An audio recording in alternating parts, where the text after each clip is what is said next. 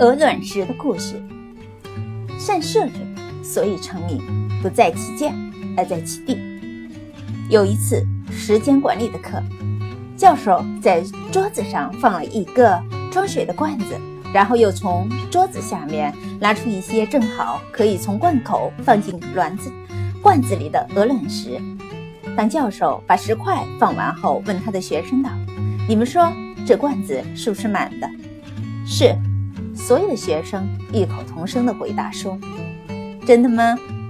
教授笑着问，然后再从桌底拿拿出一袋碎石子，把碎石子从罐口倒下去，摇一摇，再加一些，再问学生：“你们说这罐子现在是不是满的？”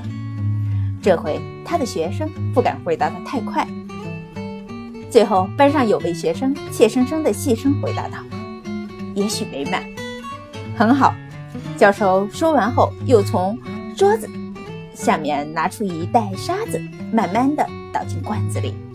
倒完后，于是再问班上的学生：“现在你们再告诉我，这个罐子是满的了吗？还是没满？”“没有满。”全班同学这下全变乖了，大家很有信心的回答说：“好极了。”教授再一次称赞这些孺子可教的学生。称赞完后。教授从桌底下拿出一大瓶水，把水倒在看起来已经被鹅卵石、小碎小碎石、沙子填满了的罐子里。当这些事都做完以后，教授正色问他班上的同学：“我们从这上面这些事情得到什么重要的功课呢？”